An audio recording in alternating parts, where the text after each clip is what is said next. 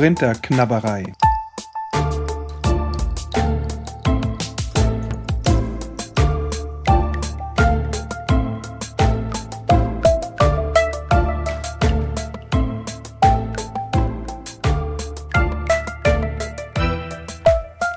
Hallo und herzlich willkommen zur neunten Folge meines Podcasts Korinther Knabberei.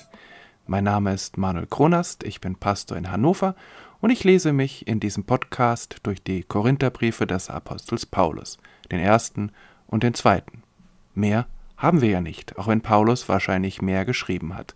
Ganz frühe Zeugnisse des Christentums, ganz frühe Einblicke in eine Gemeindesituation im Griechenland des ersten Jahrhunderts in einer interessanten Umgebung, ein Schmelztiegel der Kulturen und da mittendrin eine kleine christliche Gemeinschaft und ein Missionar, der diese Gemeinde einmal gegründet hat und der nun von der Ferne aus beobachtet, wie sie sich entwickelt, und das macht ihm durchaus Sorgen.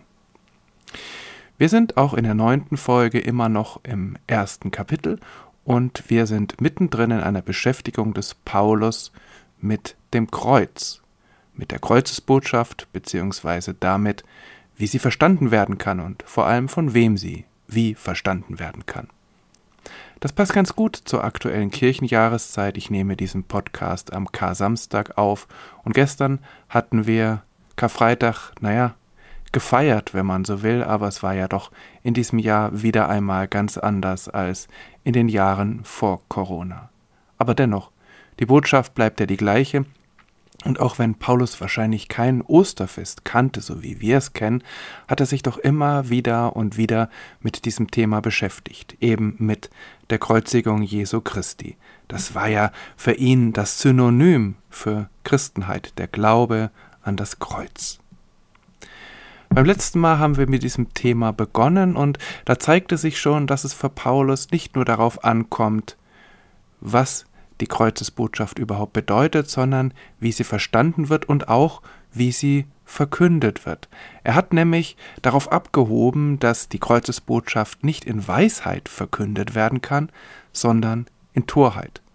Was das bedeutet, das schält sich erst so nach und nach heraus. Wir haben damit das letzte Mal begonnen.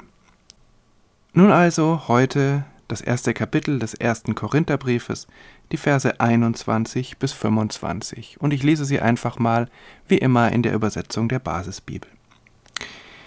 Paulus schreibt, Die Weisheit Gottes zeigt sich in dieser Welt, aber die Welt hat ihn mit ihrer Weisheit nicht erkannt. Darum hat Gott beschlossen, durch eine scheinbar unsinnige Botschaft alle Glaubenden zu retten. Die Juden wollen Zeichen sehen, die Griechen streben nach Weisheit. Wir dagegen verkünden Christus den Gekreuzigten. Das erregt bei den Juden Anstoß und für die anderen Völker ist es reine Dummheit. Christus ist Gottes Kraft und Gottes Weisheit. Das verkünden wir allen, die berufen sind, Juden wie Griechen. Denn was an Gott als dumm erscheint, ist weiser als die Menschen. Und was an Gott schwach erscheint, ist stärker als die Menschen. Soweit Paulus im ersten Korintherbrief. Und wenn wir diesen Text so zum ersten Mal lesen, dann fällt wieder auf, schon wieder geht es um zwei unterschiedliche Gruppen. In den Versen davor war es die eine Gruppe von denen, die verloren gehen, und die andere Gruppe, die, die gerettet werden. Jetzt sind es die Juden und die Griechen. Aber beide dieser Gruppen sind offensichtlich gegenübergestellt dem, was Paulus will und was Paulus verkündet. Beide verstehen es irgendwie nicht. Also sozusagen diese eine Gruppe, von der vorher die Rede war, die, die verloren gehen oder die, die es halt einfach nicht kapieren, die wird jetzt aufgeteilt in zwei weitere Gruppen, nämlich die Juden und die Griechen. Paulus steigt aber zunächst mal anders ein. Er spricht von der Weisheit Gottes. Und diese Weisheit Gottes, sagt er, die ist rings um uns.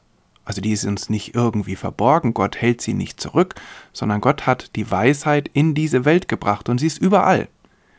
Da kann man natürlich an die Natur denken oder an die Liebe, wo ja viele Menschen sagen, dass sie da wirkliche Gotteserfahrungen machen, die sie in einer institutionalisierten Kirche nie machen könnten. Also Menschen, die mir erzählen, wieso, ich muss doch nicht Mitglied einer Kirche sein. Ich kann doch einfach in die Natur gehen, da kann ich Gott spüren. Da brauche ich kein Kirchgebäude, keine Kirchensteuer und auch keinen Kirchenvorstand. Ich weiß nicht, ob Paulus das gemeint hat, aber offensichtlich ist für ihn schon klar, Gott ist in dieser Welt auch, wenn es keine Kirche gibt. Gott ist in der Welt auch, wenn niemand das Evangelium verkündet. Also Gottes Weisheit ist mitten unter uns bzw. rings um uns. Das Problem ist, dass sie nicht verstanden wird. Offensichtlich sind die Menschen nicht fähig, diese Weisheit Gottes zu erfassen. Sie können es einfach nicht mit ihrer menschlichen Weisheit. Offensichtlich sind göttliche Weisheit und menschliche Weisheit nicht kompatibel. Und das ist ja eigentlich nicht nur logisch, sondern auch irgendwie beruhigend. Denn wenn ich Gott mit meiner Weisheit komplett verstehen könnte, dann wäre er ja nicht mehr als ich. Oder, ja, ganz negativ gesagt, dann wäre er nicht mehr als ein Konstrukt meines Geistes. Und das ist ja das, was viele Religionskritiker schon seit Jahrhunderten sagen, dass Gott eigentlich nur eine Projektion der menschlichen Sehnsüchte oder ähm, der menschlichen religiösen Vorstellungen ist. Das ist bei Paulus aber eben gerade nicht so. Gottes Weisheit und menschliche Weisheit sind eben nicht kompatibel. Es ist nicht so, dass Gott einfach die Übersteigerung all dessen ist, was uns wichtig ist. Also er ist nicht noch mächtiger, als wir uns das vorstellen können. Er ist nicht noch größer oder noch schöner, noch gesünder, noch jünger, noch schlauer, als wir uns das vorstellen können, sondern offensichtlich ist er mit unseren Maßstäben nicht zu fassen. Paulus sagt also, das klappt nicht mit der Gotteserkenntnis. Mit unserer Weisheit wird das nichts. Und ich will nochmal sagen, das bedeutet nicht automatisch, dass Paulus jetzt die menschliche Weisheit abwertet oder dass er etwas gegen wissenschaftliche Betätigung, gegen Naturwissenschaften, gegen eine naturwissenschaftliche Sicht auf die Welt sagt. Ich gebe zu, das spielt für Paulus natürlich keine Rolle. Paulus ist kein Naturwissenschaftler. Ich weiß nicht, ob er Naturwissenschaftler die es eben damals schon gab, ob er sie überhaupt gekannt hat. Das war nicht in seinem Blick. Diese Abgrenzung von Glaube und Naturwissenschaft, das ist eben doch eine sehr moderne Abgrenzung. Aber Paulus sagt auf der anderen Seite auch nicht, werft euren Verstand weg, gebraucht ihn nicht, redet einfach nur dummes Zeug, sondern Paulus sagt nur, es gibt eine Grenze des menschlichen Verstandes und diese Grenze ist dann erreicht, wenn es um den göttlichen Verstand, die göttliche Weisheit geht, also sozusagen, wenn es um Gott geht. Nun könnte man natürlich an Paulus die Frage stellen, ja und? Was macht das denn?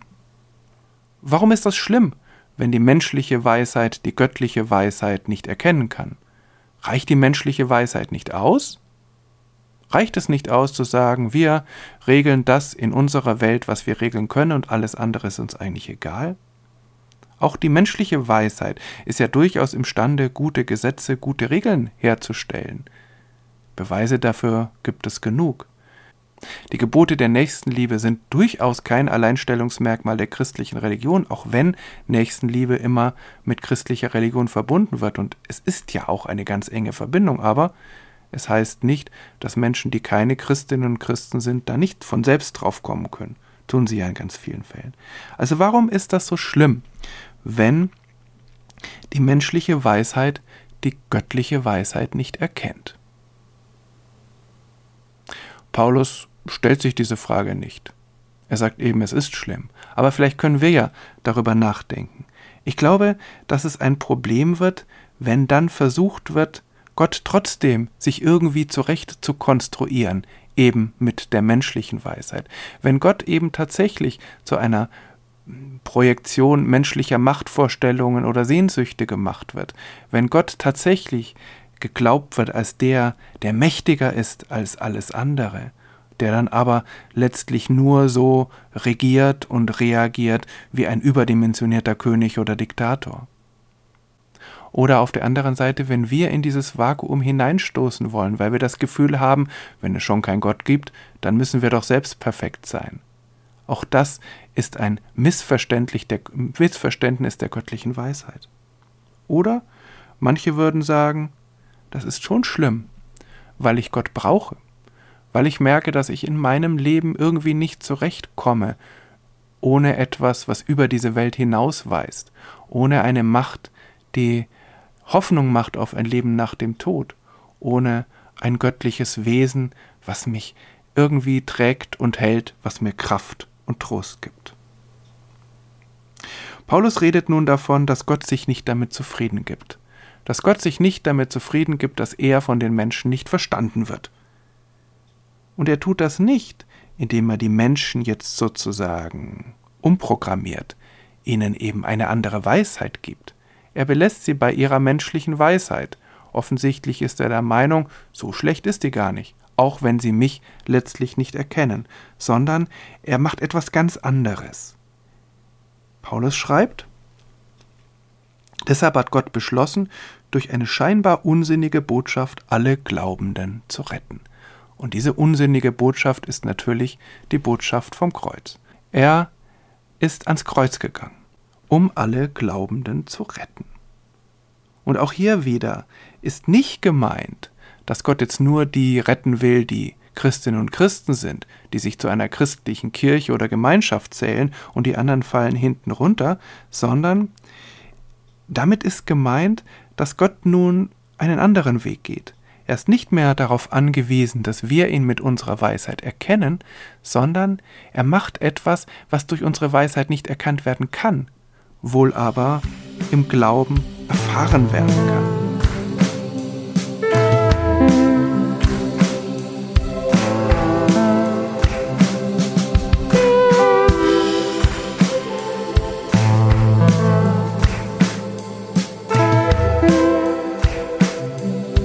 Nun also die Juden und die Griechen. Die Juden wollen Zeichen sehen, die Griechen streben nach Weisheit.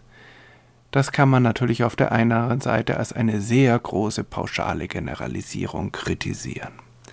Aber ich glaube, dass Paulus hier nicht die Juden als ein Volk oder als eine Einheit meint und die anderen sind dann die Griechen.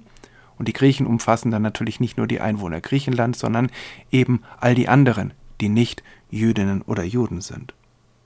Aber ich glaube, es geht ihm jetzt nicht darum, sozusagen diese beiden Gruppen jetzt scharf zu konturieren, sondern es geht ihm um zwei Erwartungen an Gott, um zwei Erwartungen an göttliche Offenbarung. Also da gibt es die einen, Paulus nennt sie jetzt die Juden, aber ich bin sicher, es wird sie auch bei den Griechen gegeben haben. Es gibt also die einen, die wollen Beweise. Die wollen nicht nur glauben, die wollen Sicherheit haben. Da denke ich an diese Geschichte vom Apostel oder vom Jünger Thomas, der es nicht glauben will, dass Jesus wirklich auferstanden ist und der das erst sehen und bewiesen bekommen haben will und der dann darauf besteht, dass er Jesus nicht nur sieht, sondern auch seine Hände in seine Wunden legt. Also da ist einer, der will es genau wissen. Das würde jetzt für Paulus in diese Kategorie der Juden gehören. Also die Menschen, die nicht an Gott glauben, wenn sie nicht felsenfeste, unwiderlegbare Beweise haben. Da fallen natürlich die Wunder Jesu rein. Das sind natürlich solche Göttlichkeitsbeweise, aber wenn man mal in den Evangelien liest, wird man merken, dass Jesus selber seine Probleme mit dieser Beweiskraft der Wunder hat und letztlich haben sie auch nichts gebracht. Er ist trotzdem ans Kreuz gegangen. Also mit diesen Beweisen ist es schwierig. Das andere ist die Weisheit. Die Griechen streben nach Weisheit. Also, das ist eben die andere Weise der Erwartungen an Gott. Eben ein Gottesbild, das logisch ist. Das ist ja das, was gerade auch schon zur Sprache kam mit ähm, diesem Verständnis von menschlicher Weisheit. Also ein Gottesbild, was sich in irgendein menschliches Logiksystem einfügen lässt. Ich denke da an den Versuch, immer wieder Gottesbeweise, logische Gottesbeweise zu konstruieren, um ganz klipp und klar deutlich zu machen, es gibt Gott. Da ist dann beides ineinander gewoben. Auf der einen Seite die Vernunft, die Weisheit, die Logik und auf der anderen Seite der Beweis. Und beides funktioniert ganz offensichtlich nicht. Warum funktioniert das nicht? Ich denke, es kann deshalb nicht funktionieren und wahrscheinlich meint Paulus das auch, weil wir dadurch Gott klein machen. Denn wer entscheidet denn, ob die Beweise ausreichen? das bin ja wohl ich. Oder das ist ein menschliches Gremium, eine Jury, ein Parlament. Also äh, letztlich sind das Menschen. Also da wird Gott sozusagen hineingepresst in menschliche Erwartungen. Und das andere ist die Weisheit. Auch das ist so. Dann kann Gott ja nicht anders sein, als wir uns das in unserer Weisheit, in unserer Logik vorstellen. Und dann sind wir ja wieder bei den Projektionen unseres menschlichen Verstandes, der sich dann seinen eigenen Gott zurechtbastelt. Und das ist dann natürlich irgendwie kein besonders tröstlicher Gott, denn der kann ja auch nur das machen, was Menschen machen könnten. Und er kann nicht mehr sein, der kann nicht weitergehen, der kann nicht ewiger sein als die Menschen. Also da ist irgendwie die Sackgasse für Gott, zumindest für diesen Gott, wie ihn Paulus im Blick hat. Paulus hat es mit Menschen zu tun, die nach Beweisen verlangen und mit Menschen, die alles in logische Systeme einordnen wollen. Und auf dieser Ausgangslage, auf dieser Grundlage verkündigt er dann dieses Kreuz. Das Kreuz beweist ja nichts. Das Kreuz beweist, dass da jemand gescheitert ist, dass da jemand für eine gute Sache gestorben ist. Vielleicht beweist es noch, dass das politische System oder die religiöse Elite korrupt ist, aber es ist kein Beweis für die Göttlichkeit. In den Augen der Menschen, die Beweise verlangen, wäre es ein Beweis gewesen, wenn Jesus das Kreuz zerbrochen hätte und dann wieder herabgestiegen wäre. Hat er nicht gemacht, er ist ans Kreuz gegangen. Und selbst die Auferstehung ist ja schwierig als Beweis, weil letztlich niemand gesehen hat, wie es tatsächlich geschehen ist, sondern das Einzige, was geschehen ist, war das Grab, was man gesehen hat, und das wurde dann ja auch zum Teil missverstanden, wurde gesagt, naja, die Jünger haben Halluzinationen gehabt oder sie haben den Leichnam geklaut und haben dann allen erzählt, er wäre auferstanden. Also irgendwie funktioniert das mit den Beweisen beim Kreuz nicht. Und auf der anderen Seite lässt sich das Kreuz, diese demütigende Todesart für Schwerverbrecher, die auch noch rechtlose Bürger waren oder nicht Bürger waren, das lässt sich nicht in ein logisches System hineinbauen. Also das Kreuz klappt da nicht, das passt damit nicht zusammen. Und deshalb schreibt Paulus, das erregt bei den Juden Anstoß und für die anderen Völker ist es reine Dummheit. Was heißt das nun? Denn irgendwie führt das ja auch den Paulus und auch uns in eine Sackgasse. Denn wenn das alles kein Beweis ist und wenn sich das alles auch nicht vernünftig erklären lässt, dann ist das ja für die, für die Verkündigung eine gewisse Schwierigkeit. Dann ist das eine Schwierigkeit, wenn wir an Karfreitag von Jesus und seiner Kreuzigung erzählen. Wir können da nichts beweisen. Wir können niemanden überzeugen. Und trotzdem wird es ja immer wieder versucht, dass man in einer Karfreitagspredigt das alles in ein Schema einordnen will und kommt dann an Grenzen, weil es sich irgendwie nicht erklären lässt. Aber ist das nicht vielleicht auch eine billige Ausrede? Mit der, mit der Aussage, es muss halt geglaubt werden, lässt sich ja mehr oder weniger alles erklären oder auch alles vertreten. Da muss man sich nicht die Mühe machen, das irgendwie logisch zu begründen. Man muss sich nicht die Mühe machen, das irgendwie zu beweisen, sondern man kann sagen, ja, stimmt, glaub mir das. Ich kann es dir zwar nicht beweisen, aber das geht auch gar nicht, du musst es mir glauben. Und Paulus geht aber diesen Weg. Er verzichtet auf den Weg, den vielleicht manche der Menschen in Korinth gegangen sind, die gesagt haben, ja, wir müssen nur möglichst viele Menschen heilen, dann glaubt man uns schon. Oder wir müssen nur möglichst schlau reden, dann werden wir Leute schon überzeugen vom Christentum. Paulus sagt ganz bewusst, das geht so nicht. Aber die Frage ist, wie geht es dann? Und er setzt dann ja noch einen drauf. Er sagt Christus, also das ist ja das Kürzel für den gekreuzigten Christus, Christus ist Gottes Kraft und Gottes Weisheit. Das verkünden wir allen, die berufen sind, Juden wie Griechen. Also er sagt, unsere Botschaft, die ist aber wirklich Gottes Kraft, Gottes Weisheit. Egal, was ihr mit eurer menschlichen Weisheit und mit eurer menschlichen Kraft zu denkt, wir haben eben diese Botschaft von Christus und die verkünden wir gerne allen, egal ob sie zur einen oder zur anderen Gruppe gehören. Also Paulus ist durchaus zuversichtlich, dass obwohl es da diese Probleme gibt mit der Nichtbeweisbarkeit und der Unlogik und äh, vielleicht auch der Dummheit, zumindest der scheinbaren Dummheit, dass es trotzdem möglich ist, diese Botschaft so zu verkünden, dass sie auch gehört wird. Und da ist er dann tatsächlich beim Glauben.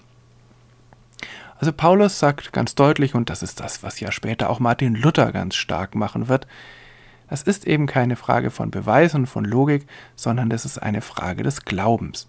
Und der Glaube ist letztlich nichts, was wir aus uns selbst herstellen können, also was unser eigenes Verdien eigener Verdienst ist, sondern auch der Glaube ist ein Geschenk. Also Gott schenkt, dass wir an ihn glauben, hm, auch nicht so einfach.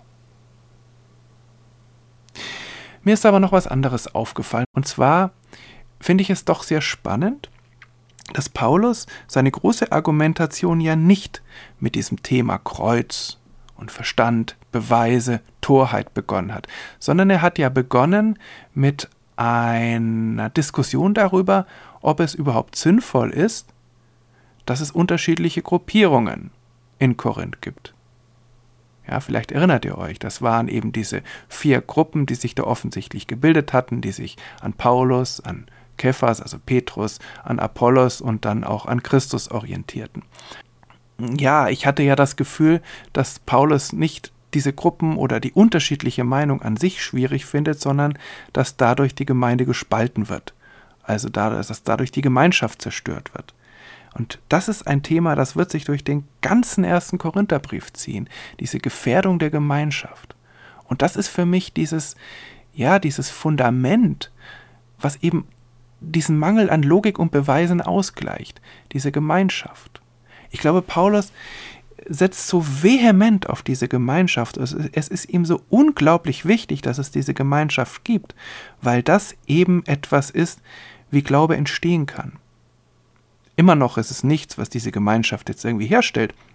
Aber es ist offensichtlich etwas, was gut ist, damit Glaube geschehen kann. Dieser Leib Christi, wie er das an einer Stelle ausdrückt.